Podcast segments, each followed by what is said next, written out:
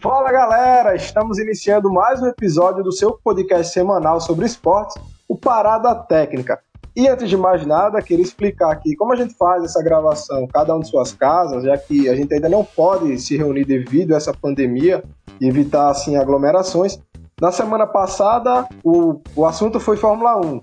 Eu não pude participar porque eu tive um problema com a internet, mas obviamente o nosso podcast foi brilhantemente apresentado por Aleph Chagas e J. Rufino. Então, mais uma vez, eu queria cumprimentar o nosso poliglota. poliglota tá vendo, Jota, como é difícil? Jota Rufino. E aí, Jota? E aí, Márcio, e aí, professor, e aí, Aleph, e aí, querido ouvinte. Tô aqui com a minha água no meu quarto fechado e pronto para mais um episódio. Show! E óbvio, Alfa, a gente já recebeu até comentários seus, viu? A nossa voz de trovão, também conhecido como Aleph Chagas. É um prazer sempre inenarrável dividir esse programa com vocês. E gostaria de dizer que a sua presença abrilhanta o local, né? Você, semana passada, sem você não foi a mesma coisa, eu e o Jota nós tentamos, mas você é o diferencial desse programa. Tenho medo desses elogios. Pois é, mas sem mais delongas, vamos partir para o tema do nosso podcast de hoje, que é a medida provisória 984, que, ale... que altera regras de transmissão de partidas de futebol no Brasil, não é isso, Jota? Pois é, Márcio, essa medida provisória ela foi publicada em uma edição extra é, do Diário Oficial no dia 18 de abril. E, segundo o texto, os direitos de transmissão dos jogos passam a pertencer apenas aos clubes mandantes. A lei, que estava em vigor até quinta-feira, dia 18, diz que os direitos pertenciam às duas entidades esportivas participantes do evento. Essa medida, que apesar de recente, já causou muita confusão né, nos campeonatos pelo país, principalmente no Campeonato Carioca. Não é isso, Aleph? Exatamente isso, o Campeonato Carioca, que foi o primeiro a retornar aqui no Brasil após a pandemia, e teve como o pilar dessa confusão, dessa nova medida provisória aí, o Flamengo, né, que ele era o único dos clubes que estavam participando do campeonato, que está participando do Campeonato Carioca, que não tinha contrato vigente com a Globo para a transmissão das suas partidas na emissora. E então o Flamengo, após essa MP, se sentiu na, no direito de transmitir sua partida pelo seu canal no YouTube, o Flá TV. A Globo entrou com recurso e tal, mas a justiça deu favorável ao clube da Gávea. E o Flamengo transmitiu, foi com bastante sucesso, a população gostou muito, o torcedor do Flamengo conseguiu assistir. E está gerando bastante polêmica nisso, né? Porque a Globo, após esse incidente, após esse, o que é ocorrido, desistiu de, de cancelou seus contratos dos próximos anos, falou, reiterou que ia pagar o, campeonato vigente desse ano, mas cancelou as transmissões para os próximos do Campeonato Carioca, que já não era um campeonato que tinha uma, um apelo muito grande do público, mas pelos quatro grandes ainda conseguia se manter com bastante consistência na tela da TV Globo. Exatamente, Ana. E para a gente entender melhor o efeito dessa MP, né? Na verdade, antes dessa introdução, queria dizer que esse é o nosso terceiro programa e é o nosso primeiro com um convidado. Por isso, a gente chamou o professor da Universidade Federal de Alagoas, professor doutorando em comunicação pela UNB, Anderson Santos, e também autor do livro Os Direitos de Transmissão do Campeonato Brasileiro. Então eu passo a bola para o Jota para a gente iniciar essa discussão com o professor e, obviamente, antes disso, é, desejar boas-vindas ao professor que está conosco e cedeu pouco do seu tempo para falar sobre esse assunto com a gente. Primeiramente, eu quero fazer uma ressalva de que, infelizmente, eu não pude ter uma aula com o senhor Naufal. Eu queria muito ter tido aula com algum professor que tivesse algo relacionado ao esporte. Tinha até o Júlio, né? O Júlio Arantes gostava e tal, mas era uma parte mais direcionada à televisão e não lidava tanto.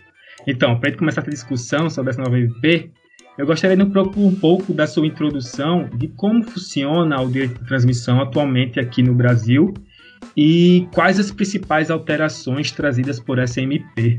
Olá, Aleph, Aleph Márcio J, né? Aleph eu já conhecia, foi me orientando quase todo o processo do TCC, eu estava em transição para afastamento do doutorado, mas eu soube que foi muito bem na banca, já perguntei a, a quem assumiu a orientação logo depois.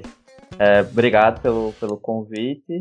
E, assim, é, como o, o, que a gente tem, é até curioso, né? Como o, o futebol acaba trazendo é, alguns temas do direito e da questão concorrencial para uma discussão mais ampla né, da sociedade. Então, hoje a gente está falando direito de arena, concorrência, entre outros temas que às vezes ficavam muito restritos.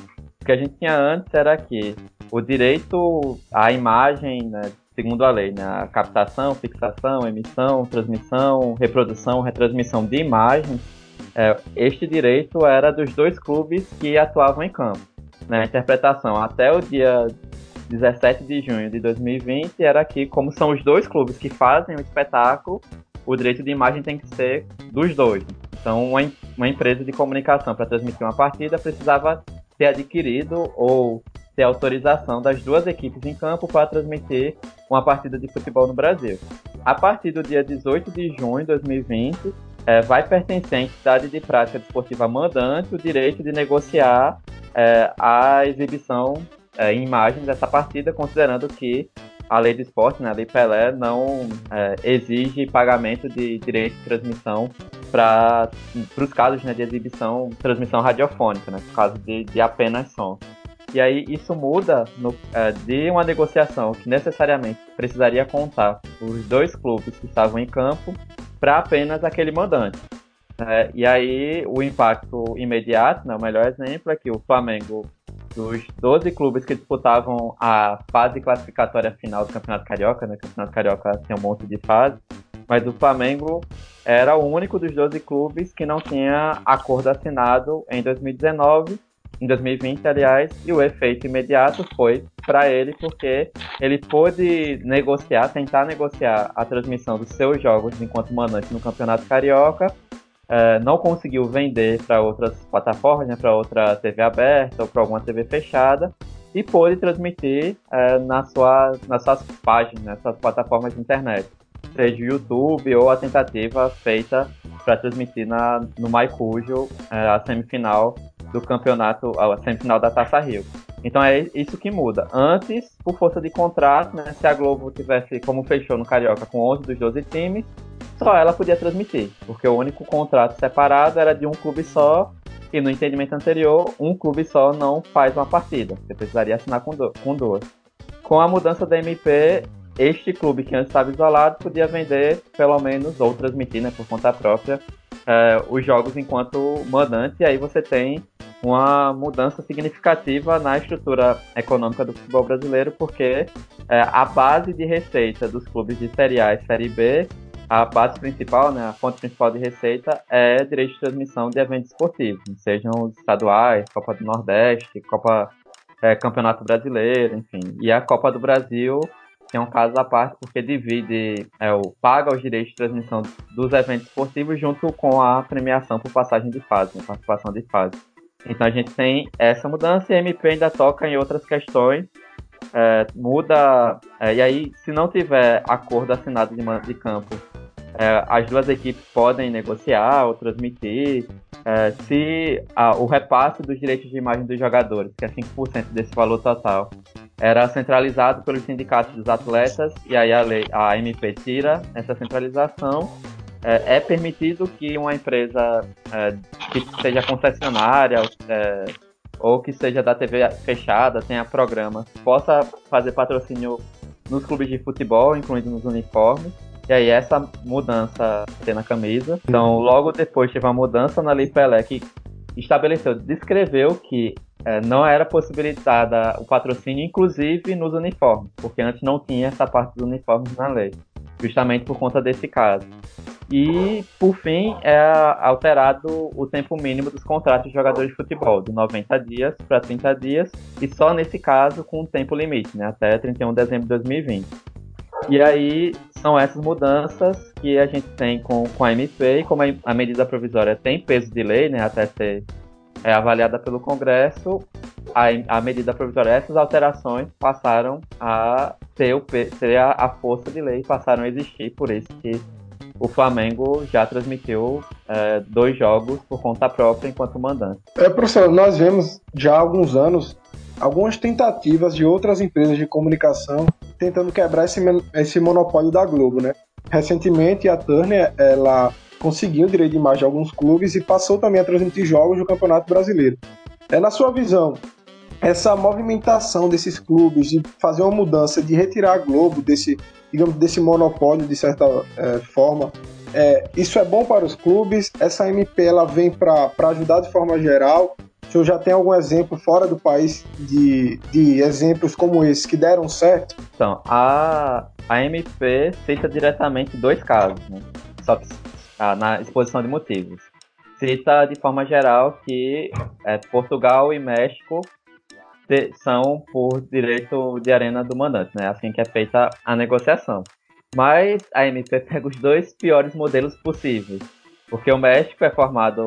É um esquema quase que de franquia, né? É um misto do futebol profissional, né? Futebol Association clássico, com o modelo dos Estados Unidos de franquia. E tem empresas de mídia que, inclusive, são proprietárias de clubes. Né? O Clube América do México é da Televisa, né? um dos principais, um dos principais grupos comunicacionais da América Latina, né? junto com o Grupo Globo, por sinal. E aí, assim, é, era impossível que imaginar que o América ia abrir um processo de licitação ou aceitar uma formação de bloco ou de liga, é, que a Televisa ia aceitar que o América tivesse seus jogos transmitidos pela TV Azteca, né, que é a uhum. concorrente na TV aberta, ou pela Fox, que o, o caso de Slim tem uma porcentagem lá na TV fechada. E assim, aí o caso de Slim tem propriedade de um, um, um clube, a TV Azteca tem propriedade de outro e por aí vai. Né? Então o México é uma situação que totalmente diferente, inclusive na organização dos clubes. Então lá, como nos Estados Unidos, se uma prefeitura quiser tirar um time de uma cidade ou de um estado e a, porque a, aliás, a organização do clube quiser mandar para outra cidade ou estado, é um processo quase que natural. Né? Claro que tem as suas restrições e tal, mas os clubes médio porte podem fazer isso. Seria o CSA é, passar a jogar, sei lá, na Arena Pernambuco quando subiu na Série A. Né? Lá é muito mais fácil fazer isso legalmente do que aqui no Brasil. E no caso de Portugal, é o, o campeonato português é o pior modelo possível, porque a negociação individual sem liga na Europa, das seis ligas de lá, né, das maiores ligas, e a diferença do primeiro para o quinto colocado é o dobro da diferença do primeiro para o último aqui no Brasil, na Série A, né, em termos de cota. Então, assim, o, a exposição de motivos dos piores modelos. O que a gente tem em outros lugares, é, na Espanha, na Itália, é, em outros, Alemanha, é que, por lei, o direito de arena é do mandante, mas especialmente desde a década de 90, a liga organiza o campeonato e faz essa divisão das cotas de transmissão. Com as exceções ali de Itália e Espanha, à toa a gente escutava falar muito, né, desde 2012 para cá, no termo de espanholização do futebol brasileiro, enfim, a Espanha até 2015 era cada um por si, e aí é, Barcelona e Real Madrid levavam a imensa parte dos direitos de transmissão da, da Liga, né, do Campeonato Espanhol. Mas agora, desde 2015 2016, já não é mais assim. A diferença está, se me falha a memória, em 3,5, né, que, o, que o campeão leva do último. E, e assim, foi mudado lá por, também, né, por um decreto real, por lei, e os clubes anteciparam a temporada, mas o, os modelos mais destacáveis, a negociação é coletiva. E aí, assim, o direito de arena é do mandante mas se a negociação é coletiva, você tem um acordo em comum dos clubes para isso. Ou a própria liga, enquanto um agente que representa todos os clubes, negocia isso, que é o que acontece nos outros lugares. Aqui no Brasil, a gente tem um problema que a gente passa de 2012 até 2019, que é o processo que eu conto no livro. É, por um momento, o processo mais factual, mais próximo, a gente passa por um momento de individualização das negociações que cresce, que faz crescer a diferença dos direitos de televisão de forma absurda. A gente consegue ter um valor muito maior do que antes. Antes era menos de é, 500 milhões de reais e pula para bem mais de um bilhão de reais. Mas ao mesmo tempo a gente cria muitos grupos é, desses de cota. Então, é, até o contrato anterior a esse, os cinco clubes de principal, de maior torcida no Brasil, Flamengo, Corinthians, Vasco, Palmeiras e São Paulo, ganhavam a mesma coisa até aí, na, no contrato de 2018, é, a diferença pula para 70 milhões de reais. Né? Então você tem um, um, aumento ali. E do primeiro para o último, considerando só os cotistas do Clube dos 13, a diferença é, vai aumentando também, chegando ao ponto do primeiro para o último ser de mais de sete vezes de recebimento para disputar o mesmo torneio. E aí cria diferenças absurdas.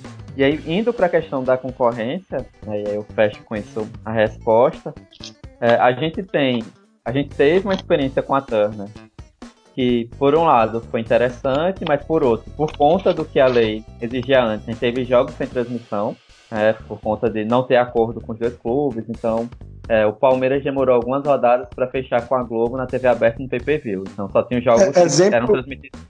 Pode falar. Exemplo disso, né, professor? Foi a estreia do CSA na Série A, que não foi transmitida, né, em local nenhum. CSA e Palmeiras, né, no Rio Pelé. Porque os, os dois, né, CSA e CRB, têm contrato com o Grupo Globo para as três mídias, enquanto que o Palmeiras naquele momento só tinha contrato com a Turner só para TV fechada. Então não podia ter transmissão audiovisual nenhuma. Mas ao mesmo tempo, a Turner deu primeiro alguns privilégios ao Palmeiras. O valor de luvas para o Palmeiras chegou a ser é, mais do que o dobro do que os outros times. Mesmo o Santos Internacional ganharam menos, né, cerca de 40 a 60 milhões a menos.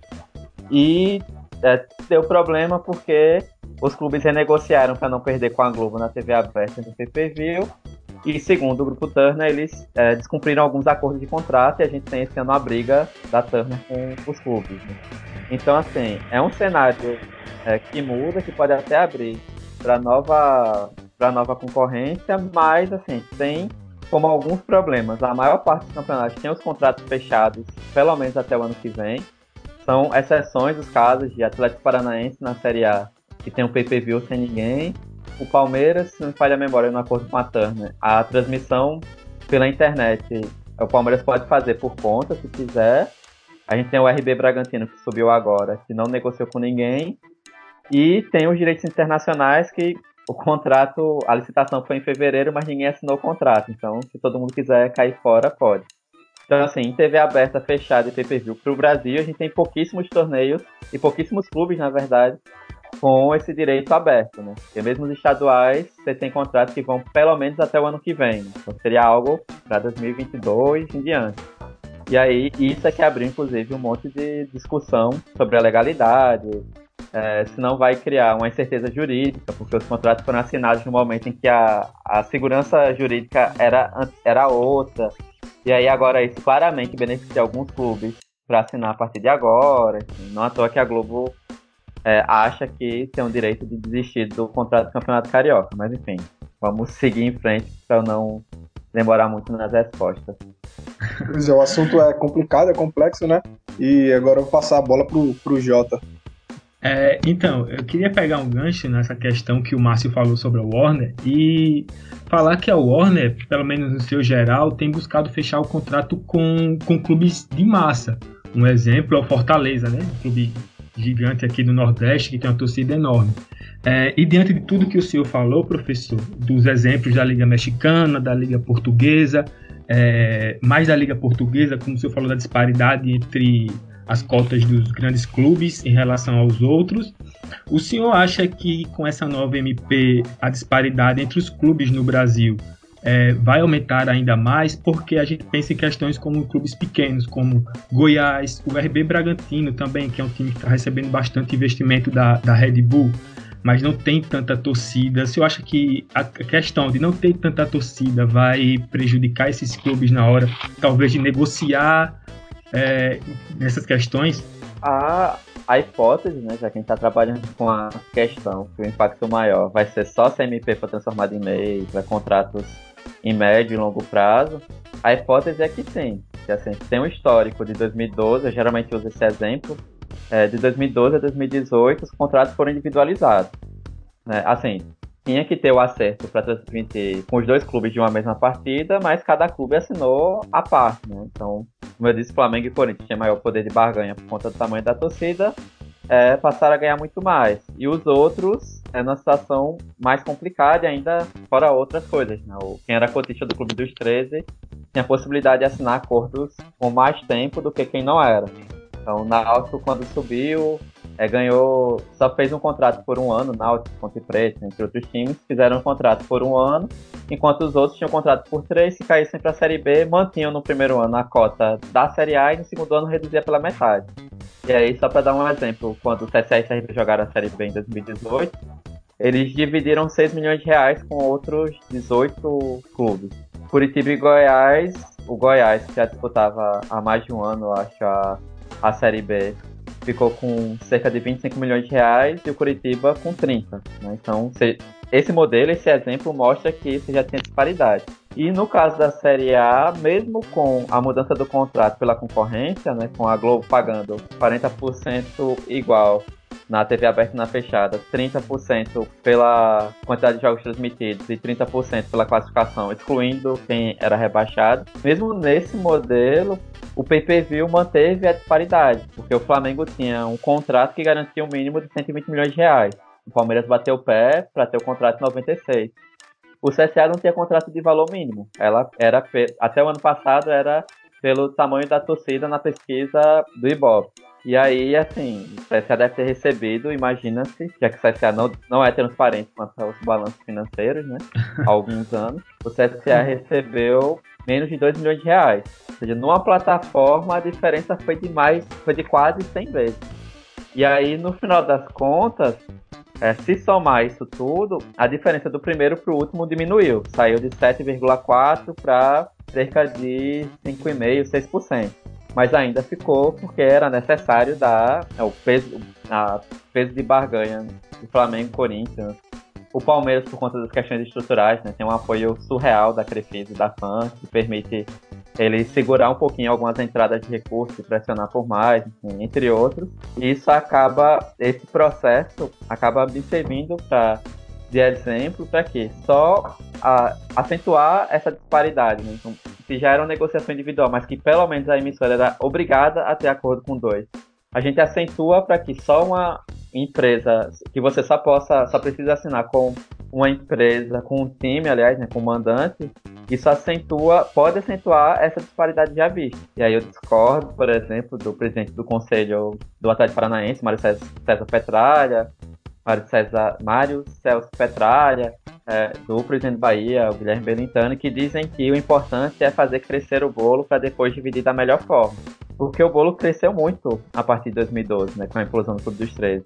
E o que a gente viu na divisão do bolo foi que é, quem achava que tinha que ganhar mais, ganhou muito mais, e os outros também ganharam mais, né? Assim, a diferença aumentou de forma gigantesca, assim, né? Entre esses grupos. E aí eu vejo por isso, né? Porque, primeiro, a gente tem um poder de barganha é, do tamanho da torcida, e a outra coisa é a questão estrutural. São poucos clubes, né? São exceções no Brasil, os clubes que têm uma condição de poder negociar até o limite com qualquer empresa, seja Globo, Turner, sei lá, Facebook e por aí vai. Uhum. E nessa situação, tem clube que tá com a faca no pescoço e precisa que o valor das luvas do contrato sejam pagos na hora, porque tá devendo três meses de salário. Sei lá, o caso do Botafogo atualmente. Tem outros, como o Palmeiras, voltando ao exemplo, mas também pode ser o Flamengo, tem, apesar de gastar muito, mas se estruturou, Grêmio, é, a própria Atlético Paranaense, Fortaleza, Ceará e Bahia, que eles têm alguma margem de negociação. Mas mesmo entre essas diferentes situações estruturais, que já pesam muito, você tem o natural peso de torcida, de pressão política, enfim. Está falando do MP que o presidente de um clube, do atual campeão brasileiro da Libertadores, fez sucessivas reuniões com o presidente da República e ele mudou a lei temporariamente, né? E com benefício direto, em curto prazo, a este clube. É deste futebol brasileiro que a gente está falando. É do futebol brasileiro que o Flamengo pressiona pro MP, consegue, é, consegue transmitir seus jogos e após o sorteio definir que o mandante era outro time, era algo definido no regulamento né, do Campeonato Carioca, o Flamengo vai lá e implode tudo. É, aliás, quer implodir tudo. Né? Não quer nem que a, a, a lei sobre direito de transmissão funcione de acordo com o que está MP e nem com o que era anteriormente MP, que era de ninguém transmitir. Né? Ou seja, é a, a piada de ó, o Flamengo tem que colocar uma emenda parlamentar dizendo que o direito de arena é do mandante, mas se o Flamengo for visitante, o Flamengo também é dono do direito de arena. Porque na prática, e eu tenho que ser irônico quanto a isso, na prática foi o que a gente viu. Então imagina a negociação é, em outros torneios, né? No próximo Campeonato Carioca, se a Globo realmente conseguir confirmar a rescisão de contrato, é, e entre outros torneios também, né? Então você tem essas, esses diferentes pesos que vão gerar diferentes receitas. E aí, só para fechar com um exemplo, o Flamengo fez transmissões dos dois jogos até agora, né? Para fora do país, né? Pelo Maicujo. E o Flamengo tem um agente estrangeiro muito importante que é o Jorge Jesus. O Flamengo tem interesse é, de torcedores e torcedoras de Portugal para assistirem seus jogos, especialmente torcedores do Benfica, que o Jorge foi, foi treinador lá. Os outros, um clube como, não menosprezando, mas um, clubes localizados como Bahia, Ceará, Fortaleza, CSA, CRB, tem esse mesmo impacto para vender seus direitos internacionais e são direitos livres, né? Na, com a MP, então livrou muito. Vai ampliar ainda mais essa distância, porque é, tem clubes que têm torcida nacional. Então, eu, o Flamengo, Corinthians, Palmeiras, São Paulo, Vasco, eles podem vender seus direitos de transmissão para a mídia nacional, para exibir em cadeia aberta. Ah, mas por outro lado, Bahia, Ceará, Fortaleza, CSA podem vender para empresa local. Podem. Vão ter visibilidade? Vão. Vão conseguir, de repente, aumentar o valor de patrocínio? Vão. É patrocínio de camisa, porque vão aparecer mais na TV. Mas para um público muito reduzido. Porque o Flamengo interessa ao país inteiro e os outros clubes que eu citei também. Os clubes que são regionalizados, ou seja, estão dentro de uma esfera estadual, como é, os dois do Rio Grande do Sul, né, Grêmio e Inter, de certa forma Cruzeiro e Atlético, que, é, beleza, vão ter lá na esfera estadual, mas tem clubes, nossos do Nordeste, mal conseguem capitalizar a torcida para a capital, né, na capital. É, imagina vender um produto desses e tentar cobrar um pouco mais é, para transmitir o jogo pela Gazeta, pela Pajussara, enfim, quando neste momento histórico, né, em 2020, por exemplo, o Alagoano não é transmitido em TV aberta porque ninguém tem condições de bancar a transmissão.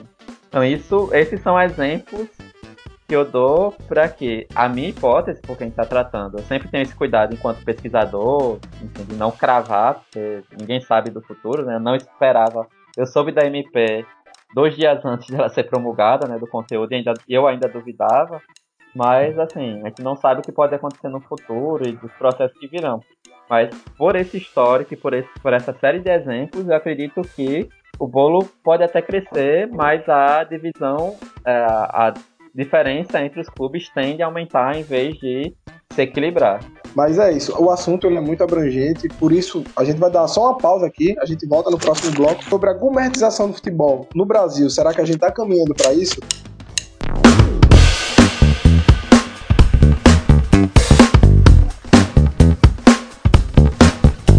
Pois é, estamos de volta com o nosso podcast Parada Técnica. Lembrando sempre que a gente está falando agora sobre MP do Futebol, essa que foi promulgada recentemente, sobre o direito de transmissão esportiva. E para a gente dar continuidade a esse papo, passo a bola agora para o Alif. É sempre um prazer reencontrá-lo. Professor, como o senhor citou anteriormente, os é, exemplos que foram dados nessa medida provisória foram os piores possíveis. O modelo que mais é propagado no mundo como o modelo que deu certo é o da Premier League, que é o do campeonato inglês. A Premier League ele surgiu, surgiu em 1991 pelos cinco principais times que se reuniram e fizeram é, uma negociação de forma coletiva e implementaram o que é hoje. Hoje a Premier League é o campeonato mais difundado no mundo. Eles recebem cotas não só para transmissão interna, como muito grandes para transmissão no mundo, no mundo todo. E é uma, um dos exemplos que deu certo. Só que lá como falei anteriormente, a negociação é coletiva. Aqui no Brasil, com essa MP, a negociação é individual, o direito lá ainda é do mandante, só que mesmo sendo do mandante, por ser uma negociação coletiva, eles têm como, como, como moldar, né? eles vendem para não só para uma empresa, eles vendem para mais de uma empresa, eles negociam mais a questão dos horários, se o horário o jogo for no horário nobre, eles também não podem transmitir os mesmos jogos dos mesmos times sempre no mesmo horário, tem que ser sempre essa balança. Isso facilitou muito para as equipes menores lá se fortalecessem. Hoje a gente vê times de média expressão, times com pouca relevância assim no cenário do futebol europeu, conseguir fazer contratações muito com, com valores até bem elevados para outras ligas. A gente vê uma diferença muito pouca entre o primeiro colocado e o último colocado. Todos eles recebem uma certa parcela dessa, desses direitos de transmissão e a diferença não fica tão grande como acontece em outras ligas, como o senhor falou anteriormente, tipo Portugal. Então, no Brasil, como a gente tem esse sentido mais individualista e o torcedor brasileiro é um pouco egoísta, a gente geralmente só pensa no nosso, se tá bom pro meu time, se o meu time é o de maior expressão, se ele vai arrecadar mais, Ah, tá bom, eu tô, pouco me importando com o que vai acontecer com os times menores. O senhor acha que esses times menores, digamos que no Campeonato Brasileiro tem 20, são 20 equipes, os 10 piores, se, se, piores não, os 10 com, com menor número de torcidas se reunissem e negociassem de forma coletiva, seria uma maneira boa para eles? É uma boa pergunta, porque eu, inclusive, no espaço que eu participo também, né, no podcast Baião de Dois, entre outros lugares, eu sempre brincava falar do Nordeste, né? Aliás, brincava não, falava sobre isso, que para mim é um absurdo que a Liga do Nordeste seja um, uma liga que só funcione para organizar um campeonato. Né, que poderia, por exemplo, negociar os direitos de transmissão dos nossos times em todas as divisões, incluindo a Série D, é, que é uma, uma série é, que vive às sombras, né, na verdade, no futebol brasileiro. E mesmo a Série C não é uma divisão que negocia da melhor forma os seus direitos. Né? Tá com a Dazon agora, mas nem isso. E que seria uma chance dos clubes daqui, é, nessa negociação, é, no caso dos últimos três anos, se falha a memória, né, os quatro clubes representam uma porcentagem interessante, né, frente ao total de clubes no, no torneio, que esses clubes pudessem negociar em conjunto é, todos os direitos relativos a isso para poder ganhar mais a partir da, nego da negociação coletiva. E, e, isso, né, inclusive, é a aposta do presidente Guilherme Benintani, que vão se formar blocos, a parceria do, uh, do Bahia com Ceará e Fortaleza, para futuramente lançar um filme próprio. Já há a utilização do Live FC, né, que é o. Depois que o esporte interativo. Os canais de esporte interativo acabaram é, oficialmente, o Live FC foi utilizado como substituição ao Plus, né, para transmissão pela internet e tal. Então, assim, há uma possibilidade de diminuir é, esse, essa, esse prejuízo que virá. E também né, criar uma diferenciação grande para os outros clubes que não se formarem em blocos e tudo mais. A preocupação, assim, há uma possibilidade, por isso que eu digo que, que eu, eu sou contrário a partir da hipótese, sempre há uma possibilidade dos outros 18 clubes, já que o Corinthians, além do Flamengo, é, vem historicamente negociando separado, né? É assim na negociação dos direitos internacionais. 17 clubes formaram a comissão nacional para negociar no Brasileiro da Série A. E Flamengo, Corinthians e depois Atlético Paranaense esperaram a proposta para comparar com a, pro, a proposta individual feita para eles. Então, se for maior a deles individual, eles vão para a proposta individual, esquecem o coletivo. Mas mesmo nesses casos, é, isso dá uma, uma, boa discussão, porque primeiro a gente tem estruturas diferentes. É, eu uso o exemplo da Copa do Nordeste, que a, a, é uma liga, né? Tudo passa por uma assembleia dos clubes participantes do torneio do ano seguinte, todas as decisões.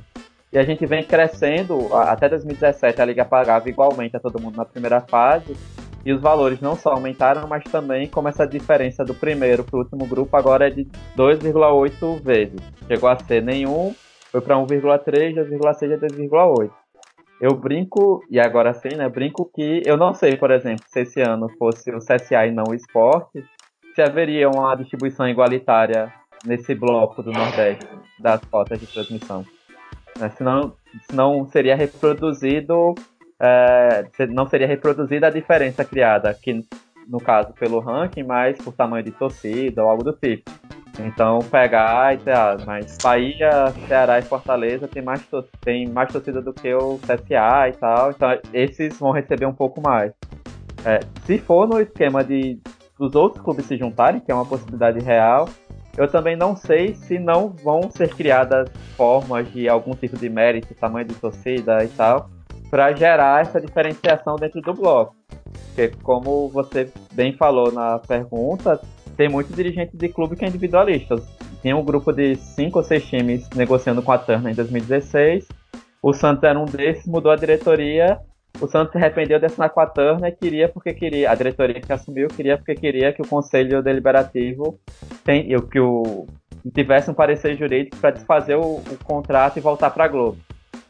Então, assim, é esse futebol que a gente está falando hoje, né? Então, por isso que seria necessário é, ter primeiro uma grande discussão sobre isso, para a gente saber quais as possibilidades, porque agora é, a possibilidade que eu acho que é a mais próxima ao real em termos de formação de bloco é formar blocos distintos. De repente, os times de Minas Gerais e Rio Grande do Sul, é, Grêmio, Inter, Atlético e Cruzeiro, formar um grupo.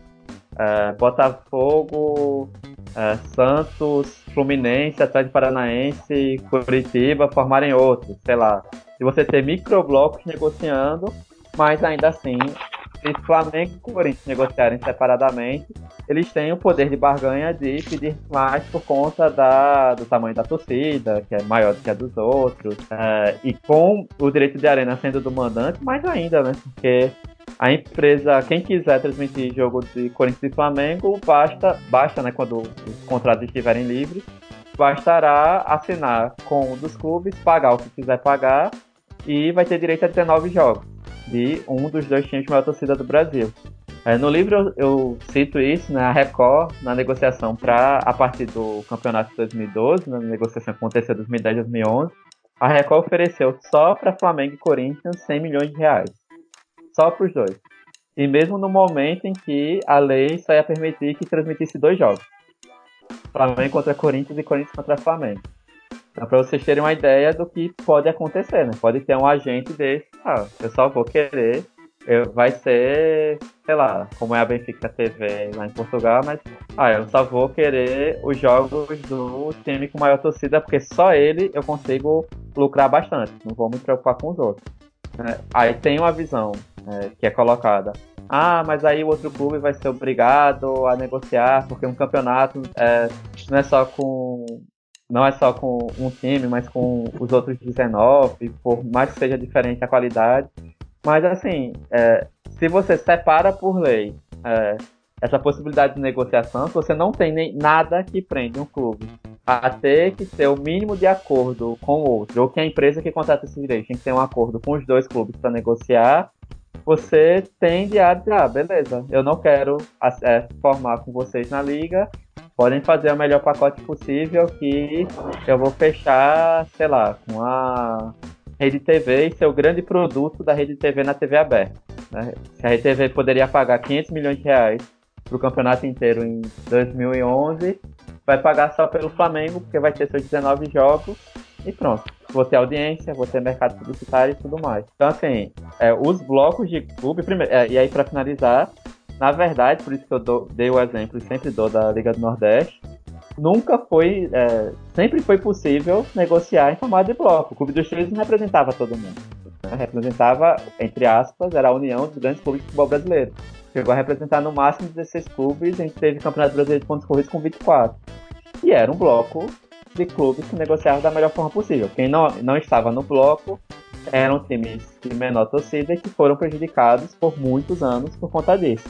Então, a lei é, não vai acelerar a formação de blocos. Né? Não necessariamente vai exigir formação de blocos que todo mundo negocie coletivamente, como é no formato de liga fora do país, porque isso já era possível antes. Né? O Clube dos Três existiu sobre de 98, quando a Lei Pelé foi promulgada, até 2010, com negociação de um grande bloco de clubes, enquanto os outros ficavam isolados. A gente teve experiência na Série B da Futebol Brasil Associados, negociando coletivamente e tudo mais. Então, assim, é algo complexo porque a, a, gente trabalha com algo que neste momento, na minha visão, é impossível, que é todos os 20 clubes da Série A, pegando o Brasil da Série A, né, que é o principal produto, é, que esses clubes vão se juntar e vão estabelecer condições é, mais próximas das ideais em termos de justiça econômica, de justiça de competição, né? Como eu disse, o mais próximo que teve isso foi no ano passado, é no contrato vigente agora no brasileiro, e ainda assim criou-se um subterfúgio para ampliar essa para manter essa diferença, que é no pay-per-view. É, só queria puxar um comentário sobre tudo que o professor falou e sobre a pergunta do Aleph. Algum tempo atrás, o esporte saiu da Copa do Nordeste, se eu não me engano, por, do, por dois anos, porque aqui na Liga do Nordeste ele queria uma cota maior sobre os clubes pequenos, enquanto antes tinha brigado na CBF por uma cota igualitária entre os clubes da Série A. Acho que foi mais ou menos isso. Aí você vê a contradição, né?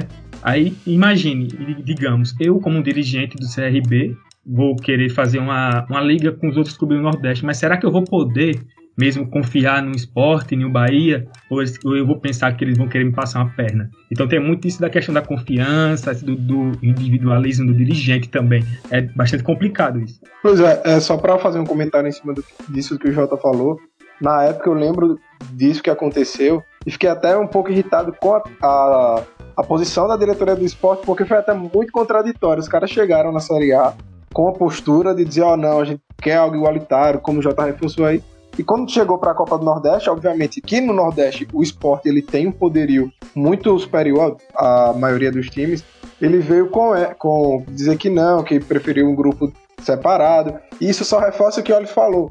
Aqui no Brasil a gente ainda tem uma cultura de cada um pensar por si, principalmente do meu clube. A gente está vendo exemplo não só do esporte, mas do Flamengo. A gente vê nas redes sociais que a torcida do Flamengo ela não está pensando muito bem nas consequências dessa MP. Ela está pensando que o clube dela está sendo responsável por isso e que, é, e obviamente, que o time está se fortalecendo. Então, se não vai, se vai enfraquecer o campeonato estadual, que isso é até uma pergunta que eu quero fazer, professor.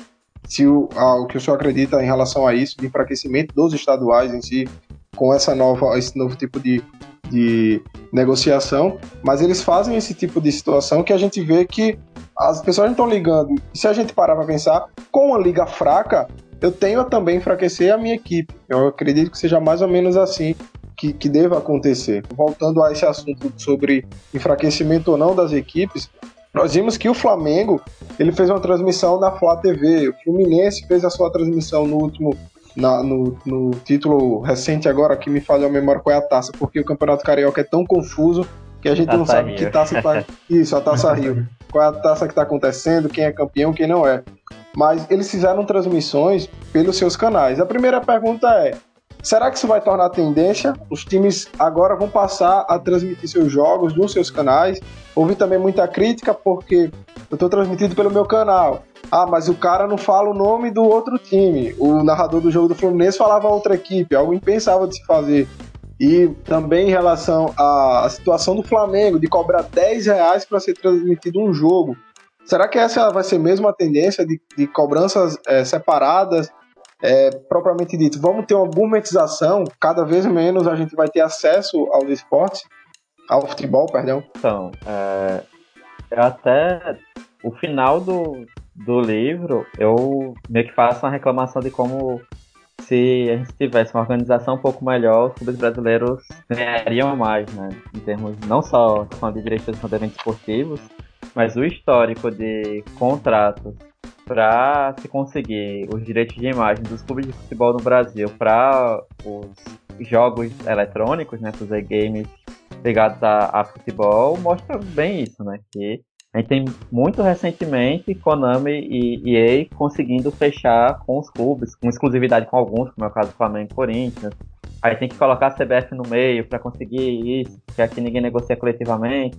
Tem muitos e muitos anos, especialmente para as gerações mais novas, tem a possibilidade de contar com o time nacional, o time brasileiro, é com os seus jogadores bonitinhos, com tudo certo, porque a gente não tinha é, essa negociação. É, e aí, outra coisa também que é importante, né? A gente tem agora uma nova odd, né? A transmissão por streaming. Não, porque o streaming é revolucionário, porque a Amazon vai entrar no futebol brasileiro. E aí tem, inclusive, tem alguns, algumas limitações judiciais que, por interpretação, porque a gente não tem regulação para muita coisa na internet no Brasil, inclusive é, sobre impostos desse tipo de serviço, para Netflix, Globoplay e tudo mais. Era uma longa discussão também. Mas, assim, o que é necessário entender, pegando os modelos de fora, primeiro, né, entender, a contextualizar para o que é o Brasil, que é o que a gente vem tentando falar aqui, ponderando muito sobre as dificuldades naturais de negociação e tudo mais. Segundo, que o Brasil, ainda bem, eu acho, né, por mais que eu tenha críticas à Globo, e não são poucas, mas o Brasil, a gente tem os jogos de futebol transmitidos na TV aberta. É, por conta da pandemia, a BBC conseguiu, pela primeira vez desde que a Premier League existiu, transmitir jogos em TV aberta na Inglaterra, porque se abriu uma exceção por uma questão social. E a Premier League está tendo as maiores audiências da história, é, mais receptores, né, mais espectadores para os jogos agora, porque a TV aberta transmite gratuitamente e tudo mais. E aí, é, primeiro, né, é importante entender isso, que o streaming vem, mas assim, o Brasil, a cultura é, de assistir futebol no Brasil, a gente ainda tem uma prioridade para a TV aberta, em que os últimos contratos venham dividindo o peso financeiro por plataforma. A segunda coisa é que o ideal, e aí tem um modelo desde a UEFA Champions League, modelo desde 2003, 2004, falha a memória, a partir de, de acordo de conversas judiciais. A Premier League passou também por isso nos anos 2000, né? O órgão regulador da economia lá falou qual seria o melhor modelo. A UEFA, a UEFA foi consultar os outros os países né, da União Europeia para saber qual era o melhor modelo e tal. A gente tem modelos de pacote. Então você tem o pacote, é, no caso da UEFA Champions League hoje, tem um pacote gratuito que é o Facebook, que antes era da Globo, que dividia com a Band. Você tem um pacote da TV fechada, você tem um pacote do streaming. A Libertadores, que a Comembol era muito pior do que a CBS, que até a, o FIFA Gate. A Comembol hoje tem jogo que é exclusivo para TV aberta, que é com a Globo. Jogo exclusivo para o Facebook, que é o jogo de quinta. Jogo exclusivo para Fox e jogo exclusivo para o Sport TV. Eu, a, a, a Libertadores passou a negociar por plataforma considerando isso. Então, eu, eu quero ter o maior tipo de acesso, a maior fonte de receitas.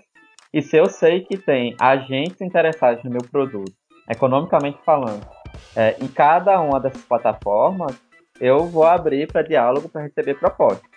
Né? Então, assim, só o streaming não vai salvar nada, porque estruturalmente é algo que a gente fala até pouco, mas a gente tem problemas seríssimos de banda larga, né? Você falou no início do programa, Márcio, que você não conseguiu conectar para gravar na semana passada. É, e a gente é. tá por aqui. E se a gente for pro, pra cidade do interior, eu que dou aula no sertão, mas ainda, tem lugar que nem. É, não tem acesso nem à telefonia móvel ainda. Né? Eu fazia o teste assim que eu cheguei na. Comecei a trabalhar em Santana, eu fazia o teste com o celular e no caminho ia olhando com dois chips diferentes no celular onde que tinha sinal ou não. A gente tá falando dessa realidade do Brasil. De que a transmissão de 3,1 é, milhão de pessoas simultâneas para o jogo é, para a final da Taça Rio, agora na quarta-feira, é, enfrentam a transmissão de qualquer coisa da Rede Globo Televisão que vai dar pelo menos 20 milhões de pessoas assistindo. Né? Então, assim, a gente precisa entender que o futebol, enquanto produto, ele precisa estar na maior quantidade de plataformas possível. Não deve estar só na TV aberta, não deve estar só na TV fechada, muito menos no streaming, que o acesso é ainda mais restrito, que o, o delay da transmissão é ainda maior, entre outras coisas. E aí, o, e isso eu reclamo muitas vezes, a teve o. Só se descobriu que o Cartola FC, né, Fantasy Game do Grupo Globo, dava dinheiro quando a Globo começou a lançar o, a versão Pro. No primeiro ano a Globo conseguiu 10 milhões de reais de lucro. E os clubes não tinham direito a nada disso. O Petralha olhou, foi olhar o contrato e disse, ah, tá lá, ah, o contrato que a gente assinou tem aqui. Todas as coisas de... É, isso eu lembro também do acompanhamento dos contratos anteriores, que a Globo colocava lá no contrato. A gente tem o direito de exclusividade sobre as partidas do Campeonato Brasileiro e das imagens dos clubes nesse torneio, das mídias existentes, e aí cada contrato tinha sua mídia, mas no contrato de internet tinha lá também, inclusive de novas formas de transmissão que possam surgir mais à frente. A Globo poderia ter uma nuvem até 2018 com os direitos de imagem dos jogadores e dos clubes do Brasil e podia fazer o que quiser. Então, os clubes assinaram um contrato sem ter um mínimo de embasamento jurídico e um mínimo de interesse econômico para ver. Eita, mas pô, o Atlético Paranaense ano passado, sei, eu acho que um dos times, além do Palmeiras, que conseguiu ganhar no PPV mais que os outros. Mas o Atlético parou e disse: Eu assinei com a Turner, é, TV aberta, beleza, só tem Globo hoje, né? A Record não tá transmitindo futebol, a Rede TV transmite futebol em parceria com a Dazon ainda. E aí, ah, só tem Globo, a gente assina. Mas assim, nesse novo, nesse novo contrato, é, o valor mínimo que eu tenho pro pay-per-view, que é 6 milhões de reais, é 20 vezes menor do que o valor que o Flamengo vai receber. E aí fizeram as contas lá e perceberam que, como eles são da Turner na TV fechada, e se eles não assinassem no pay-per-view, o valor, como mudou agora para a quantidade de jogos transmitidos, eles iam ganhar muito mais a soma TV aberta, é, a, essa soma da TV aberta seria muito maior do que se eles vendessem TV aberta e pay-per-view pro Grupo Globo. O Atlético Paranaense foi o clube que mais ganhou na parte de TV aberta no Campeonato Brasileiro. Ganhou mais do que o Flamengo. Por conta disso, inclusive, o Flamengo abriu um processo contra a Globo no início deste ano. Porque ele parou para pensar, calculou tudo e, além de tudo, com a MP, ainda que vale interpretação sobre os contratos em vigência, o Atlético Paranaense tem 19 jogos para vender no streaming agora. Né? Então, assim, é, a negociação precisa ser pensada, e aí eu concordo com quem critica que o Grupo Globo literalmente abraçou o futebol brasileiro e disse eu sou dono, né? E utiliza e é um sinônimo de o Grupo Globo é um parceiro histórico do futebol no Brasil. É isso, o Grupo Globo pegou o futebol brasileiro e disse, ó, tudo que eu quiser transmitir aqui eu transmito onde eu quiser e como eu quiser, no horário que eu quiser, nas condições que eu quiser. Isso tá no contrato. Sempre esteve no contrato, né? Mesmo na época do Clube dos 13, por exemplo. Você tinha negociação de 16, de 20 e 24 clubes. E aí cabe aos times agora também não ir pra euforia do contrário, de chegar e dizer, ah, mas eu não preciso da TV aberta. E como é que vai ser o acesso do torcedor é, usando o lema que a, a equipe de marketing do Flamengo, por exemplo, usou muito, mas que o Corinthians usa, o CSA usa bem pouco. O Rafa Tenório acho que não gosta muito disso, não. Mas que o ABC usa e tal, a história da festa na favela, clube do povo e tudo mais. Uhum. E pro povo, e aí é o que entra naquilo que você falou de gourmetização. Se o povo que está desempregado, como é, numa quantidade maior do que, sei lá, acho que nos últimos 20 anos talvez a gente não tenha uma quantidade de desempregados tão grande quanto, quanto agora. Já tinha antes e a pandemia acentuou. Como é que essa pessoa vai ter acesso a isso, né? Porque, ah, mas é 10 reais. O Landim, presidente do Flamengo, ah, mas é só 10 reais, todo mundo pode, não sei o quê. Mas assim, nem todo mundo pode. Porque 10 reais você tira você vai comprar pão para sua família, você vai comprar outra coisa, e você tem o direito, inclusive, de não querer pagar por algo que é do seu interesse, né? mesmo você podendo pagar. Então, assim, é complexo porque a gente já passa, e com isso eu encerro a resposta, né? A gente já passa por um processo com os novos estádios, Allianz Parque, Arena Maracanã, Arena das Dunas, é, Arena Castelão, é, Itaquerão, é, e por aí vai, a gente já passa por um processo que para estádio já é algo caro, né, com as exceções dos estádios anteriores. Porque o ingresso é mais caro, Palmeiras e Corinthians especialmente, o Flamengo no ano passado foi bem porque baixou o ingresso, preferia ter mais público e ter a mesma quantidade de dinheiro com um pouco mais de público e baixou o ingresso e ganhou muito com bilheteria no passado, mas Palmeiras e Corinthians, o ingresso continuam muito caros por conta das arenas. Fortaleza e Ceará, manutenção da Arena Castelão, que é dos clubes desde o ano passado. A manutenção é uma das mais caras do Nordeste, se não a mais cara, mais cara do que a Arena Fonte Nova. Assim, você cobra um ingresso muito alto já e a escapatória era ver pela televisão e ainda assim você também tem que pagar. Né? Isso que a pressão do Petralha há muito tempo. Uma direção já se posicionou quanto a isso, de cobrar também para transmissão no rádio. E aí ferrou, né? A gente não vai ter acesso, vai ter acesso a minuto a minuto do Globoesporte.com, do futebol interior. Então, assim, é, é, importante a gente ter esse cuidado, porque de repente começa cobrando 10 reais pro Carioca, mas se tiver a possibilidade de transmitir o brasileiro vai querer cobrar 30. Se tiver a possibilidade de transmitir a Libertadores, vai querer cobrar 50. Porque, naturalmente, você tem. É um produto, você tem uma escala diferente de valores. Então, e isso que a pessoa tem que ter uma internet de qualidade, porque o streaming no 3G ou no 4G não funciona. Então, ou funciona por pouco tempo. E aí você tem que pagar a internet durante o mês e pagar também esse pacote. E aí é por isso que eu acho que tem que se pensar em conseguir a melhor situação separadamente e analisar isso também né, em conjunto, como o Atlético Paranaense fez no ano passado. Então tem que ter isso porque senão a gente cai de novo, como a gente vive caindo, e, enfim, vocês se formarem em comunicação, então devem lembrar disso também da utopia tecnológica, né? Achar que a tecnologia vai salvar tudo. A gente está vendo a tecnologia roubando os nossos dados, tratando os dados sem a gente saber para quê, e utilizando isso para fins políticos eleitorais. Né? Então, enfim, tem uma série de cuidados que é preciso considerar para não cair nessa. Não, então vamos todo mundo assistir na internet com um delay de 20 segundos do jogo. É, e nisso, assim, a gente vê que a gente tem que, que espelhar, né? Porque o futebol é, a realidade, é o espelho da realidade econômica do país, né? A gente percebe isso, é dessa forma. E com o futebol, não, obviamente, se trata também de economia, mas ao meu ver, o que aconteceu agora com essa atitude do Flamengo, e, e por isso que todo mundo fala, né? Ah, a MP é do Flamengo, porque foi ele que foi lá atrás do presidente para para fazer essa busca. E obviamente o presidente da República tem uma briga declarada com o Grupo Globo. Então é uma atitude também para enfraquecer o grupo tentar fazer isso.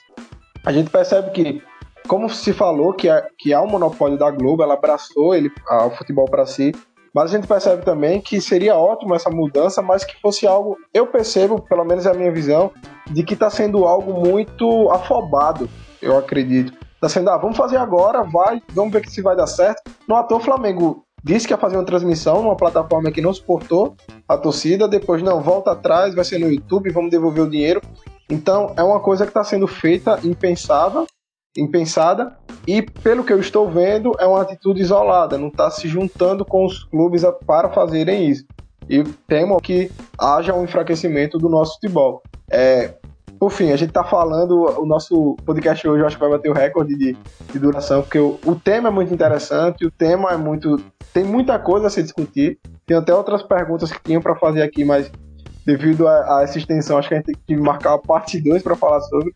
E para encerrar, vou passar para o Aleph, que também tem, para entrar na discussão, tem uma, um questionamento a fazer. É isso, professor. Queria saber da sua opinião. Você acha que essa MP vai ser mais favorável no futuro, a questão médio, longo prazo, ou é uma coisa que é totalmente negativa?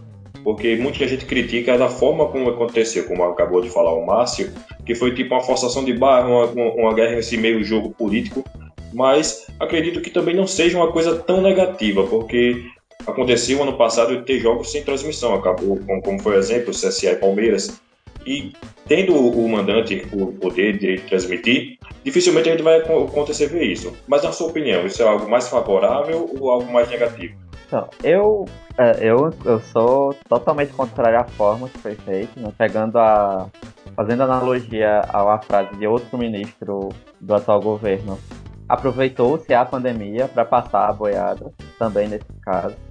É, a gente teve, e assim, eu falo isso porque está na justificativa da MP, que considerando o momento de pandemia internacional causada pela Covid-19. Direito de transmissão de eventos esportivos não tem nada a ver, na minha avaliação, e de muita gente, inclusive do próprio Berintani e de outras pessoas, não tem nada a ver com pandemia. A única coisa dessa MP que tem a ver com a pandemia é a redução do, da vigência dos contratos de jogadores dos atletas profissionais. É a única coisa que tem justificativa. Então, isso para mim já é um problema sério. Outro problema de ter sido feito a partir de um clube, e é o clube, uh, é, para não usar outra palavra, mas assim, é o clube que sempre soube negociar melhor os seus direitos de transmissão de eventos esportivos. É, é, isso não não veio, com todo respeito ao trabalho que o Belintani faz no Bahia, não veio de um Bahia. Com todo respeito, por mais que eu tenha divergências políticas claríssimas com o Petralha, mas o Petralha faz um excelente trabalho na cidade paranaense, não veio do Petralha. E o Petralha tem proximidade com o governo federal, né? É, isso não veio deles dois, isso veio de um clube que, assim, é, sempre se beneficiou, inclusive, dessa relação com o Grupo Globo. Se hoje a maior parte do Brasil é, é, a geração pós anos 80 é, tem muito flamenguista porque a Globo transmitia campeonato carioca para todo o Brasil e a maior parte das vezes era jogo do Flamengo.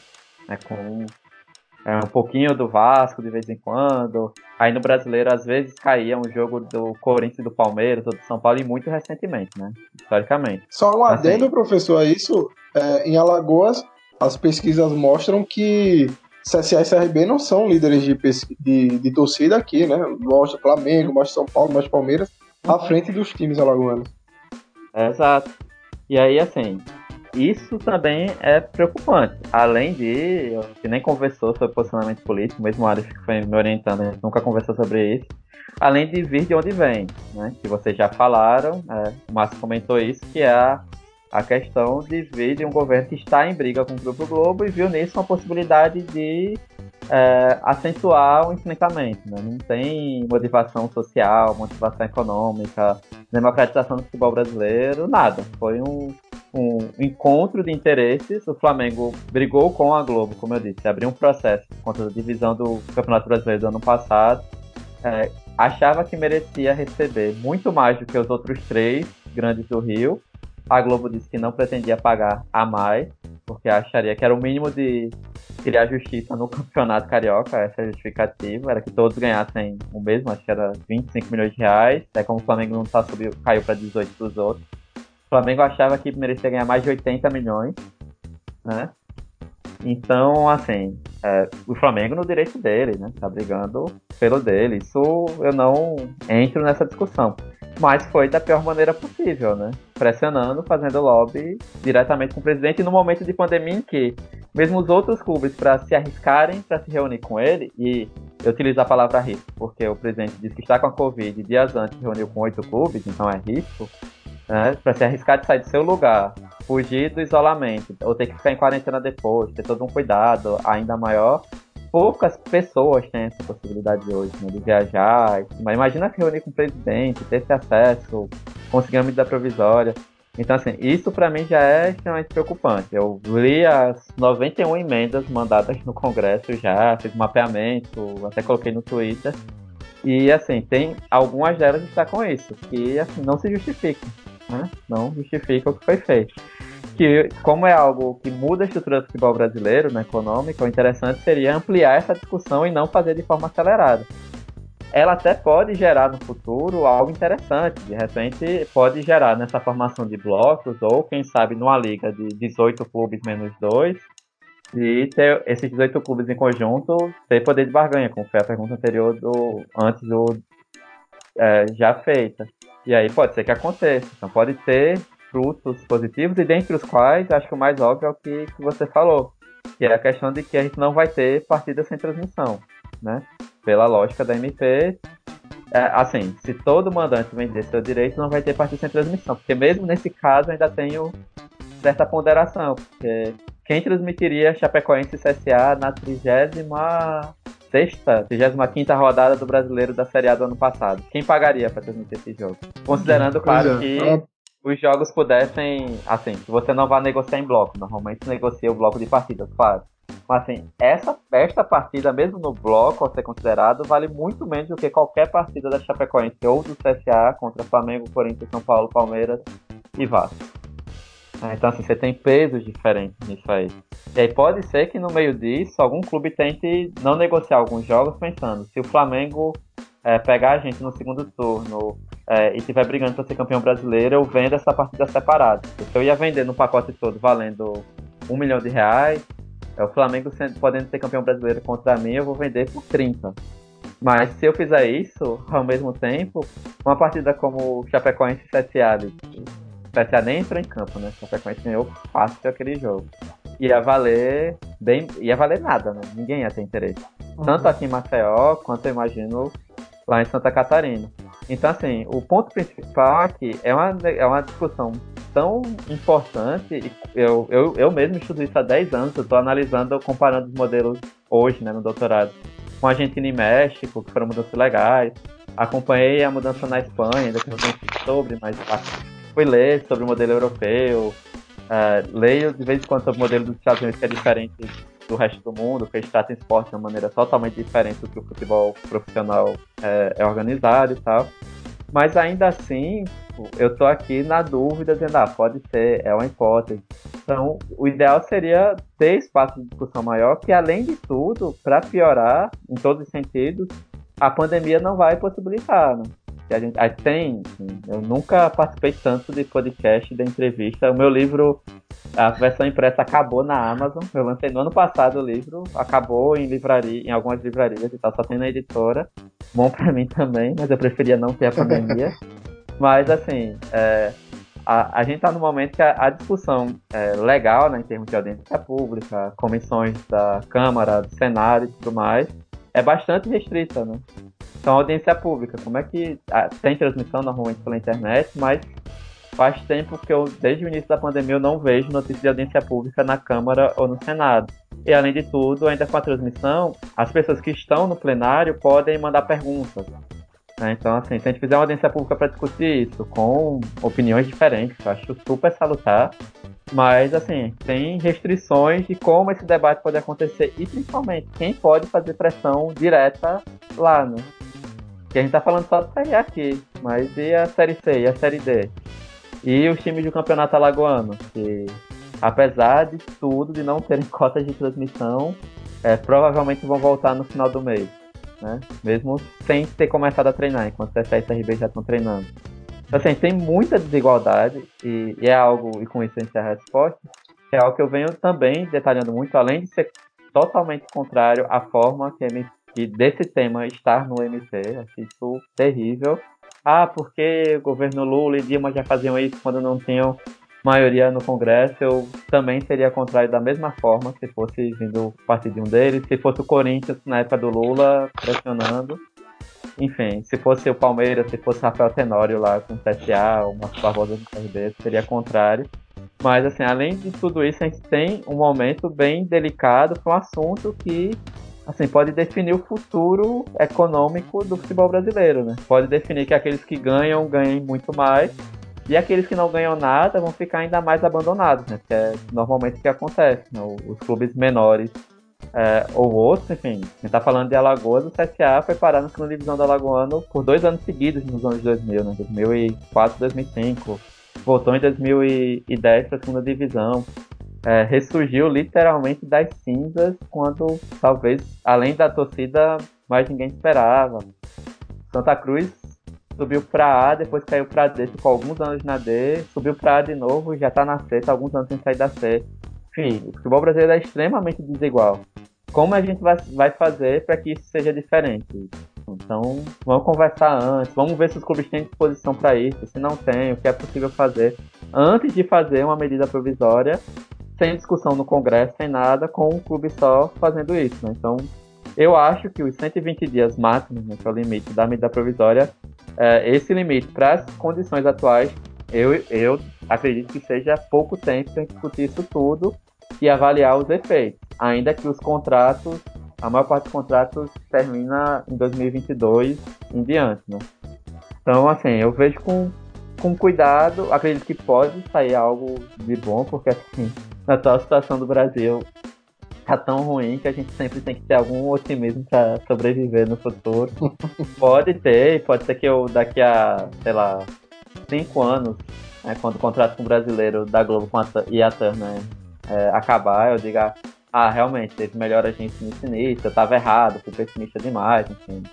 Eu não, não acho que eu sou dono da verdade em nada, mas eu vejo com bastante preocupação, né? bastante preocupação mesmo, porque, inclusive, é, o Palmeiras mesmo já lançou nota defendendo a MP, mas sendo contrário a que a formação de liga seja obrigatória por lei, porque o Palmeiras sabe que pode negociar a parte caso seja necessário, como fez no ano, ano passado.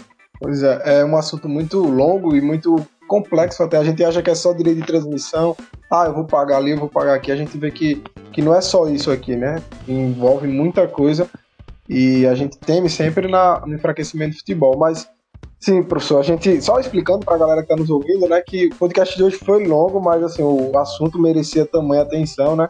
E já que você falou em relação ao seu livro, que já esgotou na Amazon, por exemplo, em outros lugares, por mais que tenha esgotado, né, mas tem ainda na editora, a gente queria que você fizesse um, um, uma propaganda até do seu livro para as pessoas que ainda não conhecem tenham a, essa possibilidade de conhecer a partir de agora.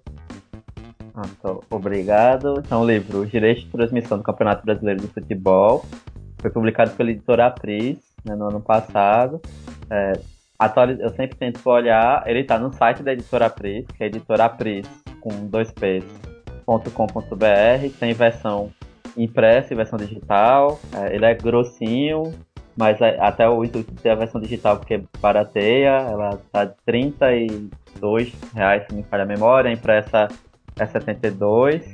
Tem na livraria Florence ainda na internet, com a livraria de Curitiba, que eu imagino que tem algum tipo de acordo com a própria editora. Então tá lá, tá até um pouco mais barato, tá 65 reais a versão impressa. Na Amazon tem a versão digital ainda, porque assim, né, ah, essas, isso é vantagem das tecnologias digitais, né, a versão é, digital não acaba nunca. Então tem lá, acho que está R$ reais agora. E imagino que ainda tenha na livraria Cultura Saraiva versão digital. Mas assim, a Amazon versão digital, é, você recebe rápido, o aplicativo apesar de ser um aplicativo próprio da empresa, mas existem outros aplicativos que abrem EPUB, que são softwares livres e tudo mais, você consegue ver, independente disso. Então dá para baixar a versão digital também, e a impressa ainda tem. Eu estou esperando, é, eu estou torcendo, na verdade, para que eu esteja errado e essa abertura de comércio de tudo, não só aqui em Alagoas, mas em outros lugares, é, seja realmente que a gente está com a, este, caminhe para uma situação é, mais tranquila, pelo menos na capital, em relação à Covid, porque eu tenho alguns em casa impressos, mas eu estou em isolamento social, não estou, correndo com distância de casa, não estou, é, não ainda fiz nada para tentar mandar para as pessoas pelos correios, mas eu acredito, eu espero que a partir de agosto eu possa fazer isso. E aí é só acompanhar lá no Twitter, Anderson D. Gomes, e qualquer novidade eu coloco lá sobre isso. Mas versões impressas, Imperatriz e Florence Digital em outros lugares também. E a, e a, vantagem da digital também, porque a gente não precisa passar álcool em gel na embalagem, no livro. Assim, já abre imediatamente. Pois é. Professor, mais uma vez, muito obrigado por sua disponibilidade, por estar conosco aqui nesse podcast falando sobre a MP, esclarecendo assuntos, dando opinião em relação a esses assuntos acerca do futebol, como a gente espera que aconteça mais para frente. E dizendo que com esperança, né, que dias melhores estejam por vir aí, não só em relação à pandemia, mas para o nosso futebol também, isso possa ser discutido mais para frente também. Então, Aleph Chagas e Jota Filho mais uma vez, é um prazer, como diria o Aleph, inenarrável estar com vocês fazendo esse programa. Jota, valeu mais uma vez por estar conosco. Valeu, Márcio, valeu, professor. Foi um bate-papo legal, né? Bem esclarecedor. Espero que o senhor possa voltar aqui mais vezes. Eu só quero falar mais duas coisas. Que eu sou um crítico ferrenho de futebol nos streams, tá? Eu não gosto disso. Eu não assisto o campeonato, o campeonato italiano, que eu gosto muito de assistir há duas ou três temporadas por causa disso, e eu não vou pagar. Vou esperar voltar para televisão.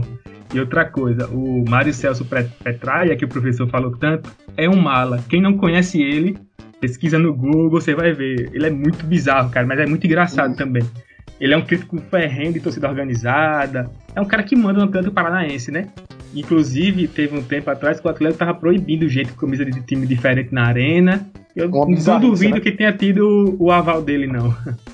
Com certeza. Pois é, Aleph, mais uma vez, a voz de trovão aqui, como, como já comentaram, né? Valeu, Aleph, mais uma vez e estamos juntos nessa. Essa aí, sempre visando né, a melhor informação é um assunto que está em pauta, que está sendo muito discutido. Eu participo de vários grupos de WhatsApp onde só se fala nisso. Vários torcedores amigos meus e torcedores do Flamengo comemorando. Ah, 10 reais é pouco. A gente junta 4, 5 pessoas, assiste tudo junto. Mas a gente tem que ver que é um assunto bem mais complexo. E por isso gostaria de agradecer novamente o professor Anderson Santos. Foi meu orientador durante todo o processo, só no, é uma das maiores lamentações é ele não ter podido participar da minha, da minha banca.